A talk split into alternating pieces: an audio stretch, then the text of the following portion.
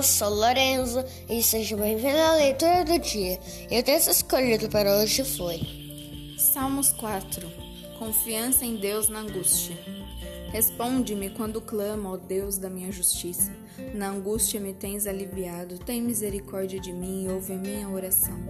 Ó homens, até quando tornareis a minha glória em vexame e amareis a vaidade, buscarei a mentira?